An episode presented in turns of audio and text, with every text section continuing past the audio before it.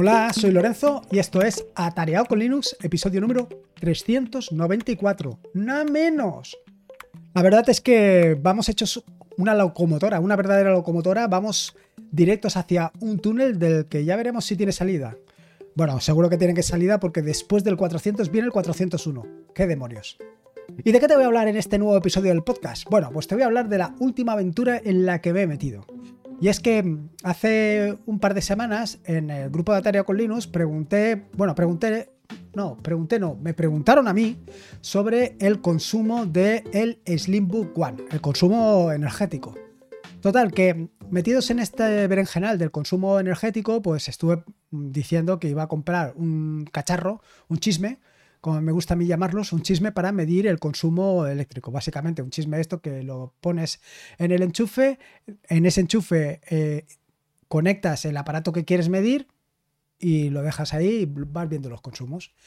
Esta era mi idea original, pero bueno, como no podía ser de otra manera, allí se metió distintos elementos subversivos del grupo los les llamo elementos subversivos desde lo más profundo de mi corazón, por supuesto, y me invitaron a que probara unos dispositivos la más de interesantes, que son los Selly Plug o Selly Plug S. Selly Plug S, exactamente. Total, que en lugar de comprar uno, compré dos. Eh, para estar monitorizando el consumo de distintos dispositivos. Quería comparar el consumo de, pues básicamente del Slimbook One, quería ver también el consumo de la Raspberry, quería comprobar también el consumo de un mini PC que ya te he comentado en alguna ocasión que he estado utilizando y que ha sido el Slimbook One el que ha venido a reemplazar ese mini PC. En fin, quería hacer todos estos eh, consumos, quería compararlos, quería ver hasta dónde llegaban, en fin, eh, básicamente trastear porque al final, ¿qué es lo que nos gusta? Cacharrear. Así que ni corto ni prezoso, eh, los compré en Amazon, me llegaron a los dos o tres días y bueno, pues he estado trasteando con ellos. Y la verdad es que, tal y como me prometieron, son una auténtica gozada. Son una auténtica gozada porque te permiten hacer todo tipo de barbaridades. Bueno, quiero decir, no de barbaridades, sino que tienen un amplio juego brutal. Primero es que no necesitas conectarlos a ninguna red exterior. No hace falta ni que los conectes a redes de chino ni a redes de, eh, de nadie. Simplemente los tienes que tener en tu propia red y en tu propia red puedes perfectamente monitorizarlos y saber lo que está sucediendo en ellos. La siguiente de las cosas interesantes que tiene es que te puedes comunicar con ellos directamente a través de una web. Sí, cada uno de estos chismes vienen con un servidor propio instalado, como lo estás oyendo. Es una cosa realmente de locos.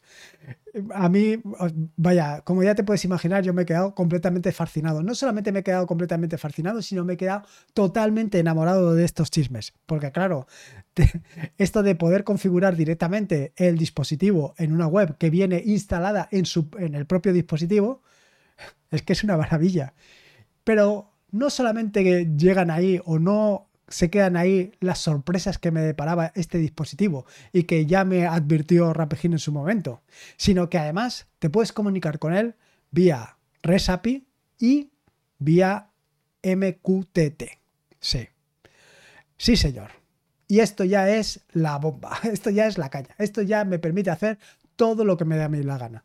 Bueno, básicamente con la parte del eh, MQTT es decir, con, con este protocolo ya, con este ya tenías bastante. Pero es que esto de tener RESAPI es una cosa que me parece algo fundamental. Que hoy todos los dispositivos, todos, absolutamente todos, deberían tener su correspondiente RESAPI. Hasta las personas humanas tenían que tener una RESAPI. Esto permitiría que la comunicación entre seres humanos fuera mucho más fácil y que las relaciones sociales fueran mucho más, eh, como te digo yo, sin, sin malas interpretaciones porque ah, en determinadas ocasiones siempre cuando te pregunten algo o que digan dónde estás, puedes poner o devolver un código 404 de no encontrado y problema resuelto. Así de claro. En fin, que como te digo, este dispositivo o estos dos dispositivos, porque al final compré dos, eh, son una verdadera maravilla. Y son una verdadera maravilla porque te permiten hacer pues todo tipo de cosas. No solamente te permiten eh, lo más básico que es poner en marcha o conectar lo que esté en el propio enchufe, ponerlo en marcha o, pararlo. que eso sería lo básico, sino que además te permite, como te puedes imaginar, y la razón para que lo comprara, medir el consumo energético puntual, medir la potencia, medir la temperatura, todo ese tipo de cosas te permite hacerlo y te permite hacerlo directamente vía REST API. O sea, directamente le haces una llamada al dispositivo y el dispositivo te dice, ahora mismo estoy consumiendo 3 vatios. Ahora mismo estoy consumiendo, bueno, tengo una potencia instantánea. La potencia es instantánea, claro, de 4 vatios. Así que eh, el siguiente paso, evidentemente, como ya te podías imaginar, ha sido pasarme toda una bonita tarde mirando a ver cuánto consume ahora, a ver cuánto consume ahora, a ver cuánto consume. O sea, en plan, un chiquillo que va con su padre en el colegio, vamos, ya llegamos, falta mucho, falta mucho, pues yo igual. Pero yo eh, preguntándole continuamente al dispositivo, ¿y ahora cuánto consumes? ¿Y ahora cuánto consumes? ¿Y ahora cuánto consumes? ¿Y ahora cuánto consumes? Así me he pasado toda una auténtica tarde. Claro que esto no podía quedar así. No podía quedar en algo tan sencillo no me podía quedar única y exclusivamente en preguntarle cada cinco minutos al dispositivo cuánto estaba consumiendo, sino que además pues he querido monitorizarlo de una forma un poquito más seria. Así que, pues, como ya conté en algún episodio anterior del podcast, he montado toda la infraestructura necesaria. Es decir, he, montado un servidor mosquito para relacionarme con el MQTT con los dispositivos, he montado un grafana para poder mostrar todos los, eh, ¿cómo se llama?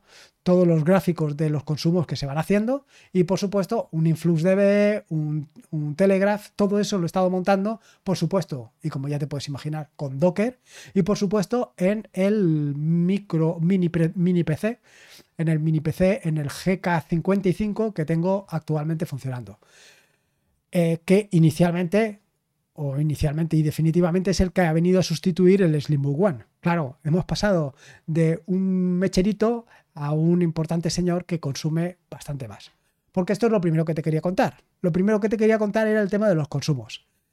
Como ya te puedes imaginar, la Raspberry está, pues eso, entre el 2,50 y 3 vatios. No consume más. O sea, esa es la potencia consumida, la potencia instantánea que, que puedes ver en la Raspberry. 3 vatios a la hora, la energía consumida, más o menos. La sorpresa, aunque yo ya me lo imaginaba, y eso que no pensaba que fuera tampoco, ha sido el mini PC. El mini PC, que creo recordar que era un Intel Celeron, consume lo asombroso de 4 vatios. 4 vatios hora. Ese es el consumo energético. Una, un verdadero mechero. Esto es una de las razones por las que eh, me ha dado plantearme que venga a sustituir a una de las Raspberries. Claro, en este mini PC, como te puedes hacer una idea, puedo hacer bastantes más cosas de las que puedo hacer con la Raspberry, pero bastantes más. Me da para hacer mucho más. Y el consumo energético que tiene es prácticamente el mismo. Claro, al mismo consumo energético, las prestaciones que tiene son mucho mayores, pues ¿qué vamos a hacer? En este, llegados a este punto, cuando alguien me pregunta sobre qué insta o si quieres un mini PC o un ordenador pequeño, que, ¿por qué decantarse? Si decantarse por una Raspberry eh, Pi 400 o por otra solución, yo siempre digo que mejor un mini PC. Por esto mismo, porque prácticamente el consumo es el mismo y las prestaciones que te está dando son mucho mayores. Cierto es que el mini PC pues vale sensiblemente más que la Raspberry, Estamos hablando que mi PC yo creo que costó unos 170 euros y la Raspberry Pi 400 entre pitos, flautas, flautas y pitos, pues me costó en torno a los 100 euros. Con lo cual, ¿qué me compraría yo? Pues sin lugar a dudas. Vamos, como te acabo de decir, ni me lo pienso dos veces. Un mini PC. Un mini PC con el Intel para funcionarlo con Linux va de lujo. Dicho esto, y como siempre digo, si en un momento determinado quieres recomendarle a alguien que se compre un ordenador con Linux, por favor, no le digas un Intel Celeron con 2 GB de RAM. Dile un i, yo qué sé, con un i9 con 32 GB de RAM. Vamos. O un AMD, un Ryzen 9 con 32 MB de RAM. Hombre, que una cosa bien holgada, que digas tú, madre mía, qué, cacharro, qué, prestaciones. Eh, eso es fundamental. Pero bueno, que si realmente si estás con un equipo de reducidas prestaciones, pues o si tienes pocas posibilidades de comprar, desde luego para mí, desde mi punto de vista, sin lugar a dudas, la Raspberry. Digo, perdón, la Raspberry, el, mini PC, el GK55. Este dispositivo funciona, que es un verdadero lujo. De verdad que eh, tanto a Pedro Mosquetero Web como a Ángel de Yugi, que sobre todo este último que me estuvo insistiendo en la compra, les estoy muy agradecido. Y les estoy muy agradecido porque realmente, eh, la, ¿cómo te diría yo? La relación consumo energético, prestaciones es espectacular. Y el coste eh, prestaciones también es espectacular. Estás hablando de un equipo que vale, pues sí, prácticamente es el doble que una Raspberry Pi 400, pero no tienen nada que ver. Estamos hablando de dos dispositivos completamente distintos. Bueno, después de la paliza que te acabo de dar, ¿cómo he montado toda la parafernalia de Mosquito y todo esto? Bueno, eh, primero Mosquito me ha costado un poquito de instalarlo no por la instalación en sí, porque la he instalado directamente en el equipo, no he instalado ningún Docker, pero sí que he tenido que hacer una configuración que por algún tipo de razón no viene en ningún sitio. Para comunicarme con Mosquito necesitaba que eh, saliera por el puerto 0, o sea, por el puerto eh, que estuviera configurado como el listener 0000. Y el puerto sí, el puerto creo que es el 1883, ese puerto va por defecto. Bueno, antes que nada, en las notas del podcast te dejaré todo esto para que no, tengas problemas, no tengas los mismos problemas que yo, vaya, básicamente. Lo cierto es que para comunicarte con el mosquito, pues he estado haciendo mucho el tonto, porque no había caído en esos detalles, pero en cuanto lo he encontrado, bueno, ha sido fácilmente resoluble. Respecto a la configuración de los dispositivos para relacionarse con el mosquito, pues también ha sido relativamente sencillo. Quiero decir que eh, como puedes acceder vía web al Selly Plug, pues accedes a él y desde la configuración puedes definir exactamente eh, que quieres comunicarte con eh, MQTT. Vale. Dicho esto, tengo que decirte que tengo dos aparatos que aparentemente son el mismo aparato, que aparentemente los dos eh, tienen la última versión de firmware y que sin embargo cada uno de los dos me da opciones distintas. ¿Por qué? No tengo ni idea. Es una cosa que me ha llamado muchísimo la atención. Pero bueno, no sé. Al final, eh, para lo que yo los estoy utilizando, me viene fantástico.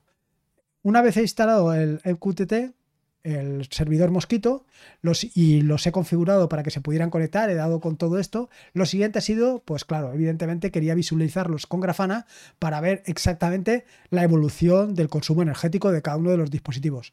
Está muy chulo esto de verlo puntualmente, pero claro, eh, lo suyo es poder monitorizarlos durante varios días y con distintas cargas de trabajo. En el caso de tanto el eh, mini PC como eh, la Raspberry, pues el consumo varía, pero no varía mucho. Lo que sí que consume bastante y además tiene unas variaciones sensibles es el Slimbook One. El Slimbook One pues está en torno a los 20 vatios de consumo, 20 vatios hora, y cuando le pido, cuando le pido, básicamente cuando me lo pongo a compilar, pues se va hasta los 30 vatios. O sea que el consumo es sensible. Hasta el momento, pues no lo he tenido mucho en cuenta y bueno, pues lo dejaba también por las noches en marcha. Pero claro, ahora, visto lo visto, he decidido que por las noches se quede apagado, que no puede ser que para eso ya tengo tanto el Slimbook, eh, perdón, tanto el mini PC como la Raspberry que me dan solución perfectamente a esto. ¿Qué más cosas he hecho? Lo siguiente ha sido montar InfluxDB, la base de datos, para poder ir almacenando los datos, porque si bien lo puedes, monitorizar directamente en Grafana sin tener por detrás ninguna base de datos, es decir, directamente con un plugin, puedes eh, leer desde el propio Espérate que. Desde el propio. O sea, desde, desde el propio mosquito puedes leer al revés. Desde Grafana puedes leer desde mosquito, sin ningún tipo de problema. Pero todos esos datos se pierden. Con lo cual es interesante pues tener una base de datos detrás, una base de, datos detrás como puede ser InfluxDB, que funciona a la mar de bien, y luego por otro lado también Telegraph para recoger, ya que nos ponemos pues, para recoger datos de otros sistemas, de otros dispositivos, con lo cual con esto ya lo tienes todo completado, ya tienes ahí el, como te digo yo, el, el conjunto, el ramillete, exactamente, esa es la palabra que estaba buscando, el ramillete de herramientas que necesitas para tenerlo todo monitorizado. No solamente voy a monitorizar el consumo energético, no solamente voy a monitorizar la, energía, sino que además también, perdón, la energía, la temperatura, sino que además tengo la posibilidad de monitorizar el estado de los interruptores, de los dos interruptores, cuándo se encienden, cuándo se apagan, por qué se encienden, por qué se apagan, en fin, todo ese tipo de cosas las puedo tener monitorizadas. Y una vez levantado un Grafana, un InfluxDB y un Telegraph, pues, hombre, ya que nos ponemos, pues vamos a monitorizarlo todo. Así que eso ha sido este interesante fin de semana. La verdad es que estoy verdaderamente maravillado con este chisme y sobre todo con la posibilidad de tenerlo encerrado en casa, en el sentido de que no lo tengo que tener conectado a ninguna otra red, no lo tengo conectado a ningún otro servicio. De hecho, inicialmente eh, lo configuré para tenerlo instalado o para verlo directamente desde el móvil, utilizando la propia aplicación de Shelly, que tiene una aplicación para Android, pero al final eh, lo he quitado. Porque, bueno, es que tampoco me interesa estar todo el día mirando a ver cuándo consume. Aparte del rato inicial que ha sido, ¿y ahora cuánto consumes? ¿Y ahora cuánto consumes? ¿Y ahora cuánto consumes? Aparte de ese rato inicial, luego pues ya va perdiendo interés. Simplemente vas a ver que prácticamente está siempre consumiendo entre 3 y 4 vatios y ya está. Y ahí lo puedes comparar perfectamente con el consumo que tiene pues, el Slimbook One, que como te digo está entre 20 en estado normal y 30 cuando le pides eh, mantecado y ya está. Así que nada, recordarte que en las notas del podcast te dejaré pues un poco todo lo que todo lo que he hecho, todos los pasos que he ido dando eh, bueno, lo que voy a hacer va a ser un artículo. Daré una referencia al artículo que publicaré y en ese artículo pues eh, lo voy a comentar todo, tanto la instalación de Mosquito y cómo tienes que configurarlo para poder trabajar con él, eso por un lado, y luego por otro lado la instalación del complemento para Grafana para leer directamente de Mosquito. El complemento para Grafana no es un complemento que se encuentra en los repositorios oficiales de Grafana, pero se puede instalar y la instalación no ha sido del todo difícil. Eh, sí que he tenido que instalar Node.js por, fuera, no he podido utilizar la, versión que viene directamente en Ubuntu, que es la que tengo instalada en el mini PC. Pero bueno, salvo eso, prácticamente no ha habido ningún, ningún problema. Sí que he tenido algún problema, como es normal, con los nombres, con la ubicación de los complementos y qué otra cosa. Eh, bueno, tengo que decir porque por supuesto tanto Grafana como InfluxDB como Telegraph los he montado todos por Docker. Y lo que sí que me ha resultado un poco complejo ha sido, complejo, quiero decir, complejo de atar todos los cabos. Ha sido saber dónde, dónde mm, tenía que ubicar cada cosa y qué tenía que montar porque era necesario, por ejemplo, la configuración de Grafana la he tenido que montar por fuera, he tenido que, hacerlo por fuera. Igual que la ubicación de los plugins también la he tenido que hacer por fuera. Así que nada, ya te digo, haré un artículo detallado de todo para que veas cómo lo puedes tener y cómo puedes pues, monitorizar el consumo energético de lo que a ti te dé la gana sin necesidad de pasar por fabricantes externos o por eh, servidores web externos y todo ese tipo de cosas. Y poco más. Espero que te haya gustado este nuevo episodio del podcast. Espero que te lo hayas pasado bien con mis aventuras y desventuras con los enchufes. Y por supuesto, dar las gracias a todos aquellos que me habéis ayudado en el grupo de Tareao con Linux a tener esto en funcionamiento y poderos dar mediciones precisas de todos los chismes que tengo funcionando en casa. Así que nada, como te decía, espero que te haya gustado este nuevo episodio del podcast, que lo disfrutes. Si puedes, una valoración en Spotify. Si puede ser de 7, 8 estrellitas. Yo creo que hay 5. Pero si hay 5, tú mira a ver si le puedes poner 6. Para dar a conocer este proyecto, para que mucha más gente pueda disfrutar de Linux y de todas las cosas que se pueden hacer con Linux. Que con otros sistemas no vas a poder hacer. Ya te lo digo. Recordarte que este es un podcast de la fantástica y maravillosa red de podcasts de sospechosos habituales, donde puedes encontrar fantásticos y maravillosos podcasts puedes suscribirte. Por cierto, ahora que lo digo, te recomiendo el podcast de Local Micro, de la cadena de sospechosos habituales. Eh, sobre todo te recomiendo un episodio del podcast creo que es de hace dos o tres días, en el que habla de, mm, ahora te lo diré, en el que habla de del ecosistema de, de Mac, bueno, de Apple, de iOS y todo este. Y me gusta la opinión, me gusta mucho la opinión porque a pesar de, creo que ahora ya no es, pero a pesar de haber sido usuario de iOS, pues te dice las cosas como son, sin fanatismos y, y sin tonterías. Porque bueno, yo es que estoy bastante sorprendido con la WWDC. ¿Qué queréis que te diga? En fin, que me lío, que me lío. Eh, recuerda, loco al micro. Y poco más. Espero que te haya gustado este nuevo episodio del podcast. Como te decía, eh, te he dicho lo de la red de sospechosos habituales, fitpress.me barra sospechosos habituales y poco más. Eh, recordad que la vida son dos días y uno ya ha pasado, así que disfruta como si no hubiera mañana y si puede ser con Linux y en este caso con los Seliplag, mejor que mejor. Un saludo y nos escuchamos el próximo lunes. Hasta luego.